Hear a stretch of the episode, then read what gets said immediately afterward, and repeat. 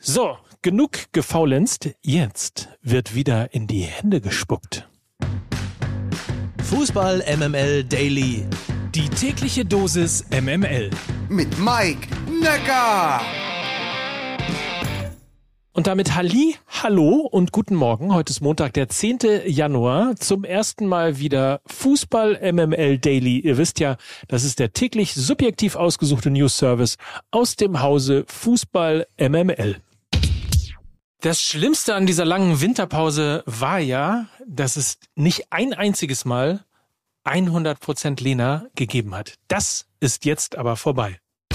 100% Lena. Guten Morgen, Mike, und Happy Monday. Präsentiert von Lena Kassel. Guten Morgen, Lena. Guten Morgen, Mike, und Happy New Year. Das wünsche ich dir auch. Darf man das? Wichtige Frage übrigens jetzt. Darf man denn jetzt noch ein frohes neues Jahr wünschen? Ich habe gelernt, darf man. Also alles so eine Woche plus zwei bis drei Tage ist in Ordnung. Das befinden wir uns ja noch komplett im Soll. Sehr gut. Dann haben wir auch das jetzt von dir gelernt, wollen jetzt aber ein bisschen was über Fußball lernen. Es ist nämlich mal wieder eines dieser Spiele gewesen, bei denen nur darüber geredet wird, dass die Bayern das Spiel verloren haben. Aber Borussia Mönchengladbach hat es eben auch gewonnen. Deine Analyse, warum? Also man muss ja mal festhalten, dass die Gladbacher anscheinend die Bayern ganz gut können. Ja, haben jetzt glaube ich das vierte Mal in Folge in der Allianz gewonnen.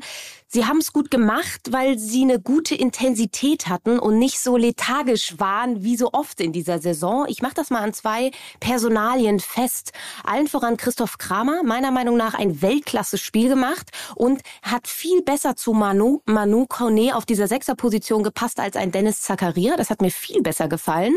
Dadurch kamen sie immer gut in diese Pressing-Situation und konnten sehr, sehr gut umschalten. Zweiter Punkt, um dann sehr gut umzuschalten, waren die beiden Außenverteidiger oder Schienenspieler, wie man sie ja neudeutsch nennt. Das war Stevie Leiner, der lange verletzt war und wieder fit war und auch ein Luca Netz auf der anderen Seite. Das hat mir sehr, sehr, sehr gut gefallen. Gerade Stevie Leiner selber ja auch ein Tor gemacht, hat ein richtig starkes Spiel gemacht und wenn es eine Schwachstelle bei den Bayern gibt, meiner Meinung nach sind das die Außenverteidigerpositionen und dadurch, dass sie sehr, sehr stark auf diesen Außenpositionen waren, die Gladbacher, haben sie das echt sehr, sehr smart gelöst und vollkommen verdient gewonnen.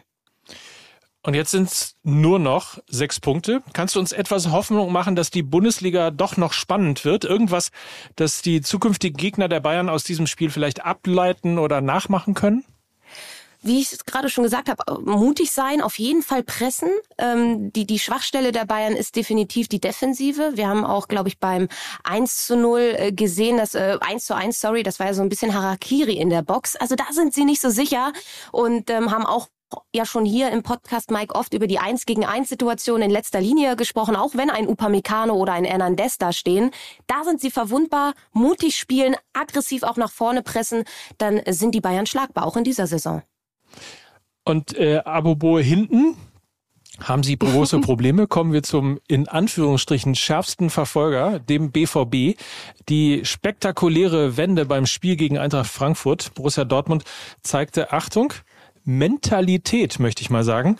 Ähm, was hat dich am meisten beeindruckt an dem 3 zu 2? Am meisten beeindruckt hat mich tatsächlich das Ergebnis, weil ich habe wütend nach 30 Minuten schon getwittert, dass ich seit sehr, sehr langer Zeit kein überzeugendes BVB-Spiel mehr in der Bundesliga gesehen habe. Und das stimmt auch wirklich. Es war alles sehr, sehr knapp und viel Stückwerk, viele Ballverluste. Dass sie hinten raus dann nochmal so zurückkommen, ist, glaube ich, die größte Errungenschaft unter Marco Rose. Stichwort Mentalität. Er sagt ja immer Haltung zeigen. Das hat diese Mannschaft auf jeden Fall gezeigt. Ähm, das hat mich äh, schon sehr beeindruckt. Das habe ich nach der ersten Halbzeit überhaupt nicht gedacht, dass dieses Spiel noch so ausgeht. Vielleicht gucken wir mal auf das Spiel selber. Woran könnte es denn gelegen haben, dass dieses Spiel dann noch so ausging? Ich glaube, äh, ein, an einen Jude Bellingham kommen wir nicht vorbei. Ein überragender Spieler und ein Anführer in dieser Mannschaft. Und er ist gerade erst mal 18 Jahre alt. Das hat mich schon sehr beeindruckt. Schauen wir auf die Frankfurter Seite, dann müssen wir über Sebastian Rode sprechen. Ich glaube, er ist in der 68. Minute ausgewechselt worden. In der 71. Minute kam dann direkt das Tor von Torgan Hazard und die Frankfurter sind echt eingebrochen ohne ihn in der Zentrale. Und ich glaube, die Personalie Sebastian Rode ist eine ganz, ganz wichtige, genauso wie Jude Bellingham auf der Seite vom BVB. Ich hatte übrigens getwittert, so um die 30. Minute habe ich auch äh, wütend getwittert, Dortmund doing Dortmund things. Das war dann mal wieder ein Tweet, der relativ schnell alterte. Aber damit kennen wir uns ja bei Fußball MML ganz gut aus. Und da sind wir auch schon beim nächsten Thema. Denn guess what? Der nächste Club auf dem Tableau, also nach Borussia Dortmund, heißt TSG Hoffenheim. Wer hätte das gedacht mit Sebastian Hoeneß auf Kurs Europa und das, obwohl ein gewisser Podcaster hier bei MML vermutete, dass Hoeneß die erste Trainerentlassung der neuen Saison sein wird. Also mal wieder der MML-Fluch. Was geht denn da ab in Sinsheim? Ähm, eine sehr, sehr interessante Mannschaft und ich glaube, die komplett unter dem Radar fliegt, weil ich weiß, dass wir vor ähm, dieser Winterpause, Mike, auch schon mal darüber gesprochen hatten, dass die TSG Hoffenheim da, glaube ich, auf, plötzlich auf Platz 5 stand und niemand wusste, wie sie da hingekommen ist. Jetzt sind sie Dortmund-Verfolger Nummer eins. Ich glaube, es sind sechs Punkte ähm, ähm, sechs Punkte haben sie auf den BVB. Sie haben, glaube ich, 13 verschiedene Torschützen in dieser Saison, was ja schon eine Breite des Kaders abbildet. Sie haben sich ein bisschen unabhängiger gemacht von einem André Kramaric. Ich glaube, er hat in dieser Saison nur zwei Tore gemacht, immerhin aber auch schon sieben Vorlagen. Und sie haben mehr als eine Idee in ihrem Spiel. Also sie spielen mal mit Dreierkette, sie spielen mal mit Viererkette, sie spielen mal mit drei Spitzen, mit zwei Spitzen, mit einer Spitze. Sie sind sehr unausrechenbar. Sie sind wie so eine Pralinpackung. Man weiß nie, was man bei denen bekommt, aber in den allermeisten Fällen schmeckt es dann hinten raus eigentlich ganz gut und deshalb stehen sie auf diesem dritten Tabellenplatz, weil sie niemand auf dem Schirm hatte. Wir müssten, glaube ich, noch ähm ich weiß nicht, wie, wie, ich kann's, ich kann's nicht so verpacken, dass es erträglich ist. Wir müssen, glaube ich, noch über deine Hertha reden, oder? Eieiei, ich wusste, dass es noch hinten raus kommt, noch ein Leckerwissen von Mike Nöcker. Ja, was ist denn deine Frage dazu? Sag doch. ja. Naja, äh, zufrieden kann's ja nicht sein, ne? Nee, bin ich nicht. Ähm, ja, eher ein bisschen resigniert, weil es äh, mitunter sehr, sehr nervig ist, dass diese Mannschaft es nicht schafft, zwei aufeinanderfolgende Spiele irgendwie konstante Leistung zu bringen. Also man hatte ja diesen ganz, ganz glorreichen Sieg gegen äh, einen schwachen BVB, muss man dazu sagen, aber trotzdem ein verdienter Heimsieg, 3 zu 2.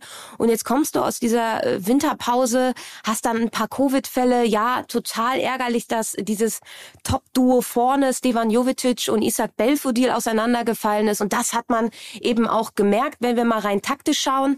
Taifun Korkut hat wieder äh, auf ein 4-4-2 gesetzt, hat aber mit zwei Außenbahnspielern gespielt, die Suat Serda und Marco Richter heißen. Eigentlich keine nominellen Außenbahnspieler. Die haben dementsprechend immer sehr eingerückt in diesen Halbräumen gespielt und die Außenbahn war dadurch sehr, sehr frei. Das ist eine Sache, die man gegen den FC auf gar keinen Fall machen darf. So ist dann eben auch dieses Anthony Modest Tor gefallen nach einer Flanke und auch das zweite Tor ist nach einer Flanke Hereingabe von ähm, Florian Kainz und dann Abpraller. Also das war irgendwie sehr naiv gespielt. In der zweiten Hälfte haben sie es deutlich besser gemacht, wurden dann eben ähm, kurz vor Schluss noch ausgekontert. Super ärgerlich. Ähm, ich, hätte, ich hätte so ein bisschen auf ein 2-2 noch gehofft. Das wäre, glaube ich, anhand der zweiten Halbzeit auch verdient gewesen. Aber dieses Spiel wurde tatsächlich in der ersten Halbzeit verloren, ja. Gibt es sonst irgendwas, worüber wir noch reden müssen? Ist dir noch was aufgefallen oder? Mm, ich bin ich bin gespannt echt, wie das jetzt mit den Geisterspielen äh, weitergeht. Also oder fast Geisterspiele. Ich meine 200 oder 300 Leute sind jetzt wirklich kein großer Ausschlag. Äh, ich bin ich bin wirklich gespannt, wie das bei Mannschaften wie Borussia Dortmund, Union Berlin, auch der erste FC Köln ähm, wie sich das niederschlägt. Oder auch ein VfL Bochum, wo ich sage, die haben so eine sehr, sehr gute Hinrunde gespielt, weil sie eben auch dieses Ruhestadion im Rücken hatten. Und ich bin sehr gespannt, wie sich das ähm, jetzt die nächsten Spiele noch niederschlägt und ob es einen Ausschlag überhaupt geben wird. Ja, das würde ich noch anfügen.